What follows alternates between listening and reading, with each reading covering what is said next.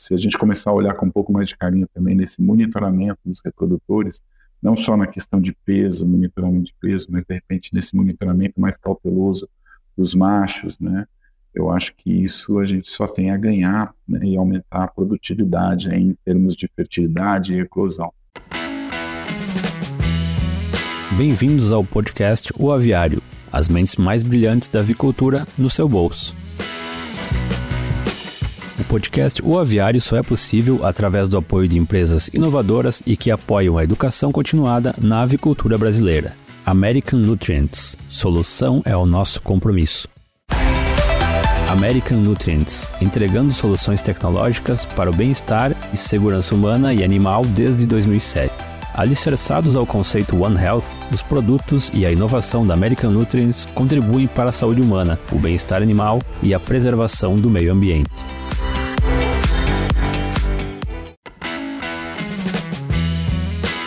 Olá, pessoal. Bem-vindos e bem-vindas ao Aviário Podcast. Eu sou Catarina Stefanello e hoje eu vou conversar com o Dr. Ricardo José Garcia Pereira. O Dr. Ricardo é médico veterinário formado pela Unesp Jaboticabal, é mestre e doutor em reprodução animal. Atualmente ele é livre docente na Faculdade de Medicina Veterinária e Zootecnia da USP. E o professor Ricardo também fundou um grupo de estudos em multiplicação de aves, trabalhando para melhorar o entendimento de processos reprodutivos e utilização de biotecnologias em aves. Obrigada por aceitar o nosso convite, pela sua presença, professor Ricardo. Obrigado, Catarina. Obrigado pelo convite. É um grande prazer estar aqui com você. Que bom. Eu queria começar agradecendo essa sua disponibilidade, o seu tempo e também pedindo para você nos contar um pouquinho de como que foi essa sua história com a avicultura e também o que vocês têm feito atualmente. É, a gente, na verdade, eu, eu, eu comecei, né, a, a, o estudo né, na reprodução de aves, o interesse em reprodução de aves, trabalhando, né, lá na minha graduação com animais selvagens, né, com aves selvagens. E aí quanto mais nós íamos nos aprofundando, né, nos sistemas, né, no sistema reprodutor, masculino, feminino, em aves, a gente sempre começou a ver muito, muita informação é, referente ao modelo, né, são os galos, as galinhas, perus, perus, etc. E aí nós começamos a nos aprofundarmos né, nessa, nesse ponto, né, e, e aí a gente começou a a estudar com mais afinco né, esses modelos. E aí começamos a, a, trabalhar praticamente com os modelos da, a partir de então. E dali a gente passou a trabalhar do laboratório, dentro da faculdade, e começamos a tentar é, responder per, é, questões mais práticas, né, mais ligadas ao setor produtivo, à indústria. Então aí a gente começou a se envolver, né, desde o início na, aqui na USP, é, envolveu o nosso grupo de pesquisa é, com indústrias de genética, indústrias de reprodutores, né, trabalhando com macrídeos da voz e incubatórios industriais. Então, a nosso, o, o, interesse do nosso grupo é tentar otimizar, né, maximizar é, processos reprodutivos, né, é, para tentar gerar melhores resultados, né, em termos de fertilidade, em termos de eclodibilidade, né, e outros índices aí que são comumente mensurados é, na avicultura, né, na indústria avícola. Você, professor Ricardo, tem bastante experiência né, nessa área de fisiologia reprodutiva de aves, né, biotecnologias reprodutivas, então a nossa conversa de hoje ela vai seguir essa linha, né?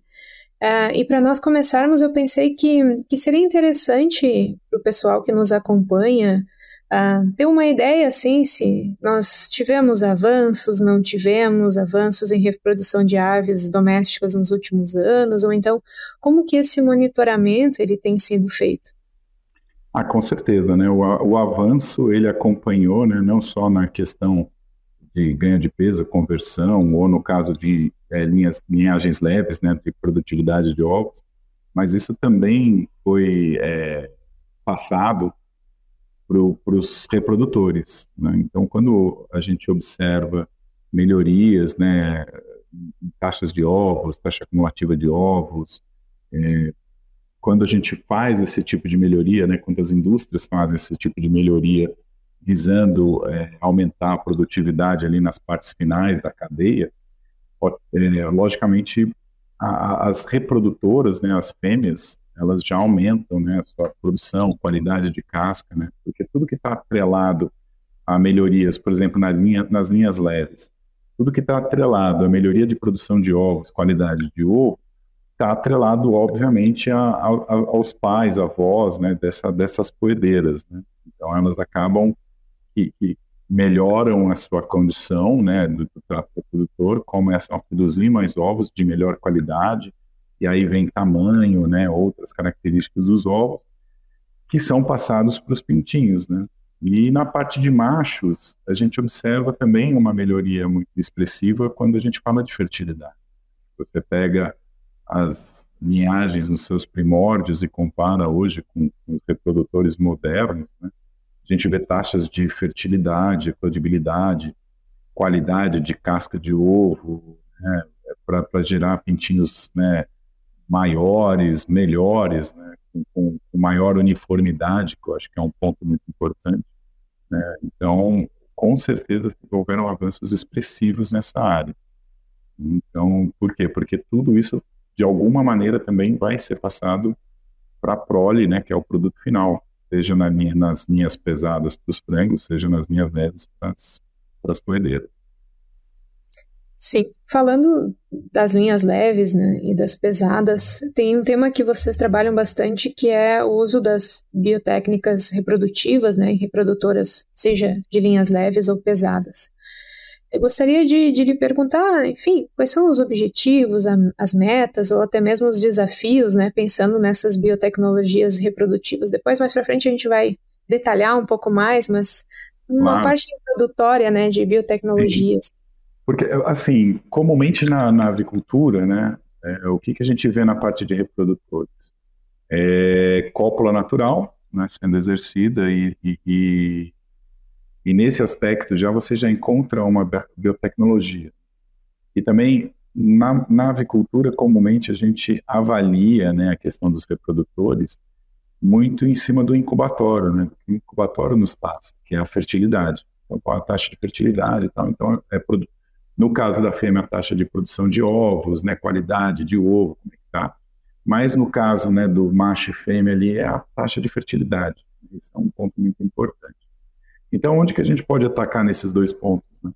É, quando a gente pensa na cópula natural, a gente sempre pensa na parte de linhas pesadas e linhas leves, né? mas a gente esquece de um fato importante na avicultura, que a inseminação artificial, por exemplo, ela é utilizada na, na indústria de perus em 100% dos lotes. Hoje não existe mais peru industrial né, que seja produzido por cópula natural. Então aí a gente já vê um, uma coisa, né, um desafio bem importante para a biotecnologia, por quê? Porque você vê uma, uma ave importante do ponto de vista econômico sendo trabalhada 100% por inseminação artificial.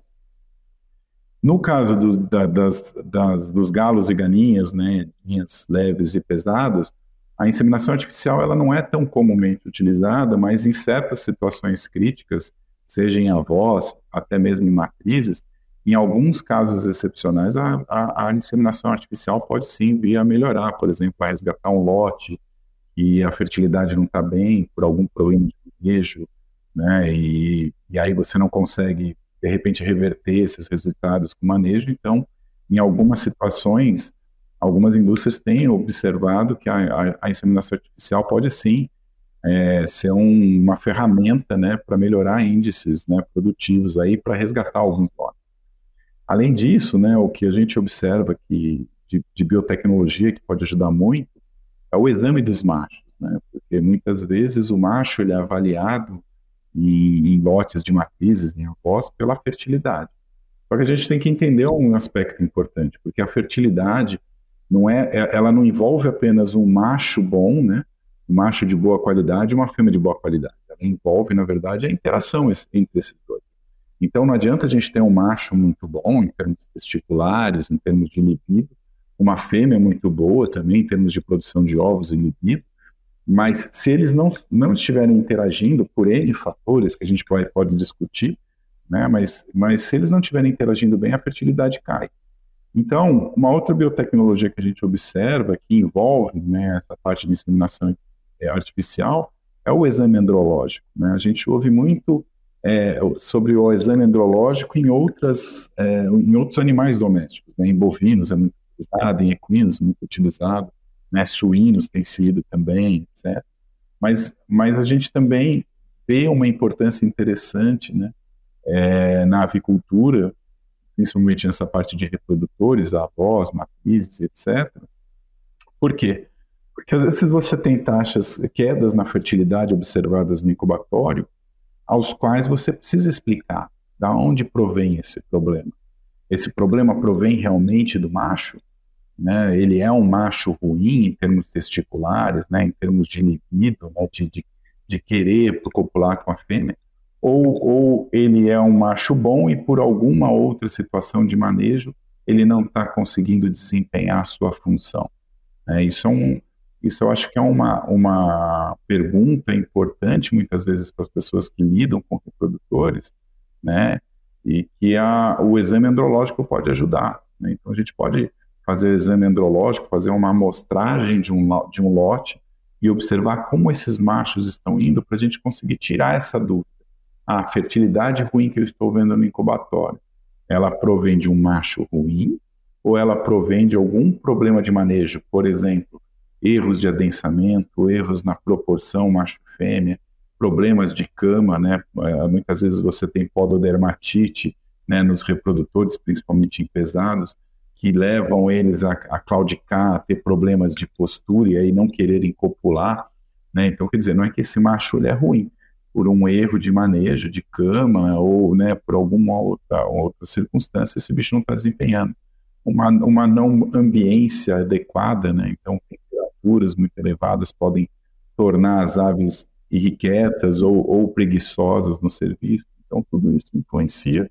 E essa biotecnologia, né, essa ferramenta que é o exame andrológico, pode auxiliar a gente é, a, entender melhor o que está acontecendo com determinado lote. Sim, é muito bem comentado, né? Todos esses fatores que têm causado queda de fertilidade nos lotes. Acho que a gente sempre precisa é, tentar fazer esse levantamento de todos esses que podem ser, né, e, e buscar de fato uma explicação, porque ela pode estar em, em qualquer lugar, né, desde peso, ambiência, cama, né, tudo isso, como você comentou. É, eu sempre falo que o, o público que acompanha o podcast ele é bastante diverso, né?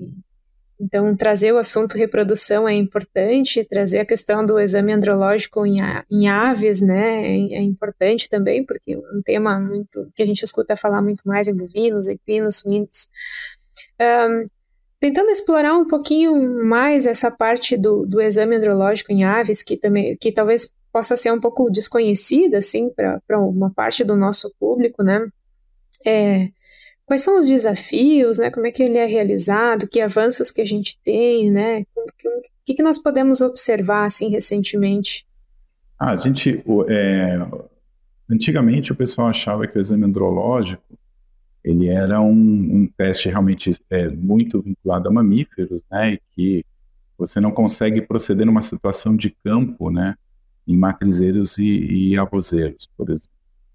Né? E, e, o que a gente tem observado, no, o nosso laboratório trabalhou muito isso no início, que foi a padronização de algumas técnicas né? é, que poderiam ser utilizadas a campo. Né? E, e, nesse processo de padronização, a gente tem que entender que é, as técnicas elas têm que ser utilizadas in situ, né, que a gente fala. Né? In situ quer dizer na propriedade. Né? Não adianta querer trazer amostra, muitas vezes, ficar fazendo é, transporte de amostras né, é, para a universidade, para que se passem esses, esses testes. Por quê? Porque o próprio processo de transporte, o tempo que você leva de coleta lá no, no, no matrizeiro ou vozeiro, até o tempo, até o momento da análise, muitas vezes isso pode afetar em muito a qualidade, por exemplo, espermática, né, a qualidade do ejaculado. Então, é, o, o, processo inicial do nosso laboratório foi tentar padronizar e tentar criar uma situação em que nós possamos trabalhar dentro da propriedade. Né? Por quê? Porque isso torna o resultado muito mais fidedigno, a gente consegue entender com muito mais é, é, acuidade né, o que, que pode estar efetivamente acontecendo com esse lote. E, e, e, o desenvolvimento dessas técnicas possibilitou não só o monitoramento, por exemplo, de lotes, né, de você, por exemplo, no caso de inseminação artificial, a gente estabelecer melhores as doses inseminantes. Por exemplo, isso é uma pergunta muito comum em, em perus, avós, etc. Né? Quantos, quantos machos, é, quantas fêmeas eu consigo inseminar com o macho? Né? E isso depende, logicamente, do exame andrológico do lote. Né? Cada lote é um lote, depende da recria, né? depende das condições de ambiência no momento ali da produção.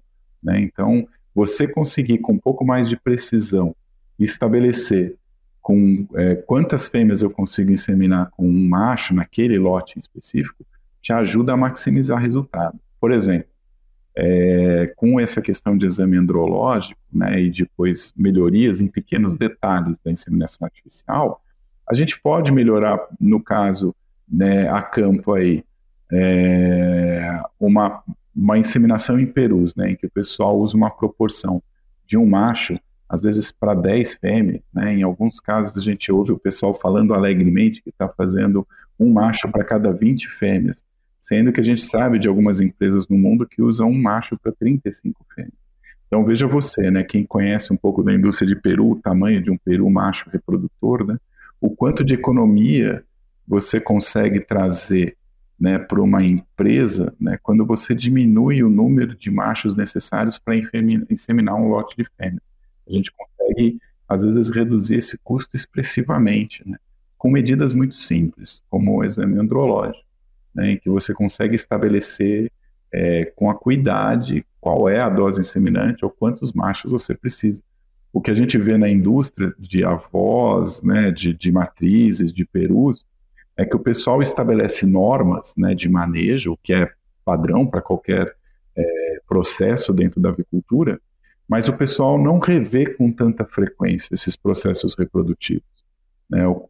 É, por quê? Porque não tem acesso, às vezes, a, essas ferramentas né? para ajustar o seu processo. Né? Então, o que a gente propõe, né, utilizando essas ferramentas, é que você tenha uma possibilidade de ajuste para a sua situação, com o intuito de você reduzir custos né, do processo reprodutivo e otimizar, de repente, os seus resultados. Né? Essa é a ideia do nosso grupo trabalhando nessa questão de avós, etc. Exato, dependendo de cada situação, pode ser que, que a medida a ser tomada vá ser diferente, né? Ah, bom, muito bem explicado, assim, acho que é, esse conhecimento é muito útil, né? Um conhecimento prático é importante, né? Você comentou lá no início, quando falava das biotecnologias sobre inseminação artificial, agora você comentou de novo, né? Associou de novo. Eu queria aproveitar a sua presença, professor, um, para pedir para você falar um pouco sobre as melhorias nos programas de inseminação artificial, né? De avós e de, de matrizes, né? É, para que a gente consiga maximizar os resultados, né? Sim. Acho que um, um dos primeiros pontos, né, a gente observa, a gente tem dado alguns cursos, né, alguns treinamentos né, em algumas empresas, e o que a gente observa né, é, é, é, que muitas vezes você não tem uma reciclagem de equipe. Então, o que, que acontece? Às vezes, uma pessoa antiga da empresa né, aprendeu algumas décadas, às vezes, né, em alguns casos, a, a, a técnica de colheita, de processamento, e, e de inseminação artificial, né? E ela, né, não houve, não houveram cursos de atualização tanto para essa pessoa quanto para os que vieram posteriormente. Então acaba que acaba acontecendo o seguinte, que essa pessoa mais antiga que tinha o conhecimento vai passando para as próximas. E nesse processo às vezes de passagem, além de não haver atualização para esses pequenos detalhes que podem melhorar, você tem vícios, né, que às vezes podem né, ser, serem carreados, né, de, de, de, geração entre geração, né. Então, é, o que a gente observa muitas vezes é um pessoal é, procedendo de uma mesma forma que se procedia há talvez décadas, né, atrás, muitas vezes, né, sem a incorporação, por exemplo, de, de processos como a diluição, determinação de dose inseminante. Né? Então, ah, qual é a melhor dose? Qual é a melhor diluição para você proceder? Né? Ah, qual é o, o, processo de colheita? Né? Ele melhorou ou não melhorou? Né? Será que, que tem melhores equipamentos para a gente proceder o, o procedimento de, de, de, coleta? Será que o pessoal avalia, por exemplo, um, um, um ponto muito importante que a gente observa? Né? E simples, relativamente simples, é o nível de contaminação desse sêmen que está sendo utilizado é, é, para inseminação artificial. Por quê? Porque a, as aves, de uma maneira geral, elas ejaculam pela cloaca, né, que é uma saída comum para fezes e urina. Então, se a pessoa não tem esse cuidado né, de inspeção né, durante a coleta, para tentar observar ou até mesmo descartar aquele reprodutor, né, quando ele está urinando muito durante a, a, a, ejaculação, ou quando ele defeca, né, ou então quando você avalia um pool de sêmen, né, é, o, o quão contaminado está esse sêmen. E, e, por que isso é um ponto importante? As aves elas defecam ácido úrico, né? quer dizer, o pH da, da tua amostra ali, se você tem um nível de contaminação excessivo, ele altera muito rapidamente. E ele alterando muito rapidamente, você tem a viabilidade dos espermatozoides caindo de uma maneira assustadora. Né? Outra coisa que a gente observa é a, o, o manu, durante o manuseio é, é, o tempo de refrigeração ou não. Vai refrigerar? Não vai. Quanto tempo vai ser utilizado esse sêmen? Então, são pequenos detalhes né, de tempo, estocagem, procedimento, nível de contaminação, né, treinamento da equipe, que às vezes nós observamos que distinguem aquelas empresas que conseguem tirar o máximo da biotecnologia daquelas que, infelizmente, estão patinando na biotecnologia, né? E aí, aí é onde a gente vê os extremos, como eu falei anteriormente, de pessoas que usam, né, quando você vê a proporção macho-fêmea, um macho, né, no caso de perus, para 10 fêmeas, para aquelas, aquelas empresas que utilizam um macho para 35 fêmeas. É a mesma coisa para avós, né, sejam linhagem, de linhagens leves ou linhagens é, pesadas. Então, tudo isso impacta assim profundamente, né? Quando a gente vai falando de matrizes, já tem um impacto. Quando a gente fala de avós, em que o pintainho, né, que é a matriz, é, é, ainda tem um valor agregado ainda maior, quer dizer, o impacto ainda pode ser mais expressivo ainda. E se a gente sobe para bisavós, aí a, a, conta ainda aumenta mais a sua figura. Sim. Bom, eu queria dizer que eu aprendi várias coisas nessa nossa conversa de hoje, professor Ricardo. Né? Lembrei de várias coisas importantes que realmente são fundamentais. E ouvindo você falar, enfim, sobre tudo isso, eu fiquei com uma curiosidade. Queria uhum. pedir licença para te perguntar. Claro. Quais são as principais demandas que vocês têm recebido atualmente no laboratório? A gente tem algumas a, a, demandas, por exemplo, né? Muitas empresas, às vezes, porque a nutrição e reprodução elas estão intimamente ligadas, né? E, por exemplo, quando você é, monitora é, fêmeas, né, reprodutoras nas aves, é muito simples, né, o monitoramento. Ele é um pouco mais simples. Por quê? Porque o gameta, né, o que é produzido pela fêmea é o ovo. Então a gente consegue, por exemplo, com alterações nutricionais, a gente consegue determinar diversas características do ovo, qualidade de casca, translucência, é, densidade de casca, é, unidade Hall. Então a gente tem, tem várias medidas que a gente consegue adotar para aquela é, para aquele gameta feminino, né? É, e a nutrição, obviamente, trabalha muito em cima disso. A gente vê avanços expressivos aí nutricionais para melhorar a qualidade de casca, melhorar o ovo como um todo e, consequentemente, os pintainhos. E, e, assim, a gente vê um avanço, obviamente que houve um avanço, mas um avanço um pouco mais marginal né, na questão dos machos em relação às fêmeas em termos de nutrição. Por quê? Pela própria dificuldade de você analisar. Por quê? Porque antigamente, ou na maioria dos casos, o, o, o índice mais avaliado, no caso do macho, é a taxa de fertilidade. Então você não consegue, às vezes, tem um detalhamento, né, essa, essa falta de pessoas é, qualificadas nesse sentido para fazer o exame andrológico, inviabilizam né, você conseguir trabalhar melhor, por exemplo, a nutrição de machos, né, para um, obter uma maximização do resultado dele. Então, as demandas que a gente tem observado muito em empresas, às vezes, são testes, né? as empresas que adquirem diferentes é, produtos né, da, da, parte de nutrição, às vezes eles querem avaliar qual que é o real impacto né, daquele determinado polivitamínico, mineral ou é, concentrado e etc., qual é o real impacto na fertilidade ou na qualidade daquele macho, né? Ou então algumas empresas que acabam né, não vendo uma boa, um bom índice de fertilidade na sua, no seu incubatório, né, começam a fazer embriodiagnóstico lá no, incubatório, e eles querem investigar com mais detalhamento o que está acontecendo propriamente com aquele lote. Então essas são as duas grandes demandas que a gente vê. Empresas que de repente estão um pouco aquém em termos de resultado de fertilidade, né, lá no incubatório, querem entender o que está acontecendo com esses machos e às vezes pedem para que nós, né, nosso grupo, faça um exame hidrológico na propriedade, né, na, na empresa, para determinar se aquilo realmente é um problema do macho ou se aquilo pode ser algum problema de manejo, de ambiência ou coisas do tipo. E essa questão de nutrição, né? Ah, legal um determinado suplemento, ou você mudar, por exemplo, um é, micro é, minerais de orgânicos para de inorgânicos para orgânicos, ou qualquer outra coisa que a gente observa aí no mercado, às vezes as pessoas têm uma curiosidade, né? A empresa tem uma, uma real curiosidade de saber aquilo ali tem um real impacto ou é apenas né, uma questão de marketing, né?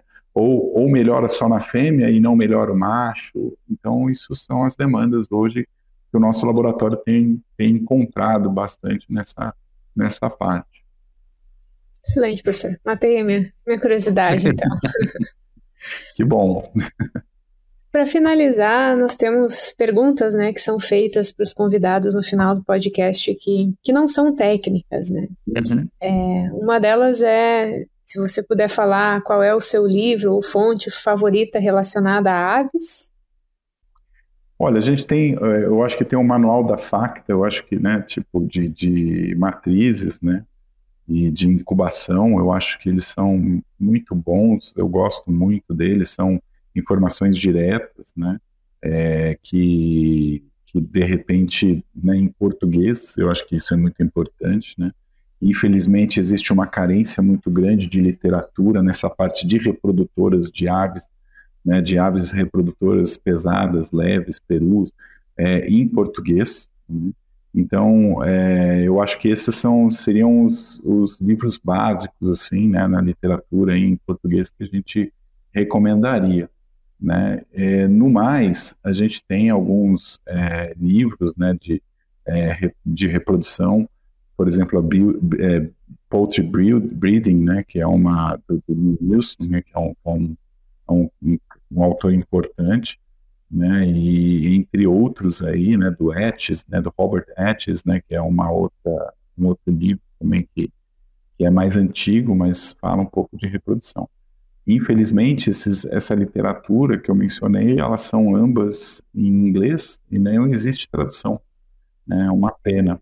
Então, a gente até está vislumbrando aqui no grupo, né, de de repente juntar alguns, alguns nomes aí na parte não só de, de biotecnologias, de fisiologia, anatomia do reprodutor, mas também pessoas ligadas à parte de matrizes e avós pesadas, leves ou de perus, né, para nós compormos um, um, livro aí futuramente, né, que enfoque realmente a indústria avícola e que seja escrito em português, né, para que atender essa demanda, né, que nós observamos aí de falta de uma literatura é, na língua portuguesa. Verdade, existe mesmo a demanda. Uma outra pergunta é, na sua opinião, o que, que diferencia um profissional de sucesso na avicultura? Ixi, é uma pergunta complicada, né? Existem várias, nossa, eu acho que tem muitas características que definem um profissional, mas eu acho que a mais importante, no meu ver, assim, é comprometimento, né? Eu acho que quando a pessoa tem comprometimento, veste, né, é o literal vestir a camisa, né, da, da, da, empresa ou naquela área que ele trabalha, esse é o grande diferencial. A pessoa pode até inicialmente não ter um, um, nível de conhecimento muito alto, mas quando ela tem essa característica de se comprometer e, e, e realmente é, tentar é, suprir suas deficiências, né, ela supera qualquer obstáculo. Né? Então, eu, eu vejo, sim, para mim, entre todas as características, não é nem conhecimento básico ou formação, né? Mas se a pessoa tiver um comprometimento de resolver problemas, né, de acho que outra coisa é humildade, né? Acho que a humildade da gente aceitar as nossas limitações e buscarmos, né, melhorar. Né? Porque se a gente não tiver essa característica, né, de humildade, de querer, é, de ver os nossos, as nossas fraquezas e querer de repente é, melhorá-las, né, um pouco, pelo menos um pouquinho, né, é, a gente tem pontos fortes, que obviamente isso a gente tem que entender também, conhecer bem e, e, e, trabalhar também, porque esse é o nosso ponto forte, mas a gente também não pode ficar muito fraco no que a gente considera nossas fraquezas. Né? Então, acho que é comprometimento e humildade, né, para a gente entender que nós não sabemos tudo e que, de repente, existem outros profissionais que podem nos ajudar, né, tanto na nossa formação, quanto às vezes com alguns problemas né, da empresa e é, é, é, possa ser uma solução talvez mais rápida às vezes, né, você querer trabalhar isso ao longo de algum tempo. Né? A empresa às vezes não tem esse tempo para esperar. Né? Então, acho que essas são duas características que eu considero muito importantes. E mais uma delas, que é qual o seu livro favorito fora da área de avicultura? Se tem alguma leitura aí me dá, se dá tempo de ler outras coisas? É, não, dá tempo, dá tempo. É, é, faz algum tempinho, né? Mas eu gosto de. Tem um, um livro que eu, eu né, já li há algum tempo, mas eu sempre que eu posso, eu releio, né? É o. É, a, é, que é o sucesso é ser feliz, né? Em que ele, ele aborda justamente questões, né, de você tá, você tem que estar tá bem como um todo, né, no seu em várias áreas da sua vida, né, para que você efetivamente se torne feliz como um profissional, né, como um pai de família e etc. Então eu acho que esse é um livro que me, me impactou, né, bastante, que quando eu posso eu, eu recomendo pelo menos para os alunos, né, para algumas pessoas às quais eu eu tenho contato aqui na universidade. Agora ficou a dica para bastante gente. Bom, professor, eu gostaria de te agradecer é, por todas essas informações, né, pela sua disponibilidade. Te, te deixo à vontade para mandar uma mensagem final para as pessoas que nos acompanharam até agora. Bem, agradeço muito, Catarina, sua, sua, o convite, né? Essa entrevista, muito muito bom poder estar falando com o público, né?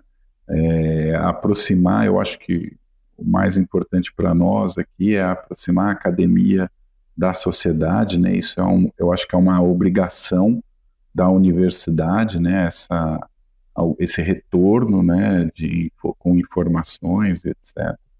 Então eu fico muito feliz de poder estar falando aqui no, no podcast de vocês e assim, eu, eu, eu, acho que é uma mensagem importante, né, é que muitas vezes a gente vê os reprodutores, né, vê índices reprodutivos, né, e às vezes a gente acha que não existe margem, né, para melhorar, né, que eles atingimos o, o ápice. E o que a gente tem observado é, assim, é, olhem com mais carinho para os reprodutores, né, tipo, existem, existem algumas técnicas, né, que talvez não estejam ainda tão difundidas como muitas outras na avicultura. Né? A gente vê a avicultura é, um, é, é uma cadeia assim extremamente avançada, extremamente tecnológica hoje. Né? Então, o, o, bom é que os profissionais eles estão é, muito predispostos né, a sempre adicionar novas tecnologias né, em, várias, em vários momentos do processo. Né? Então, que vocês observem com um pouco mais de carinho, né?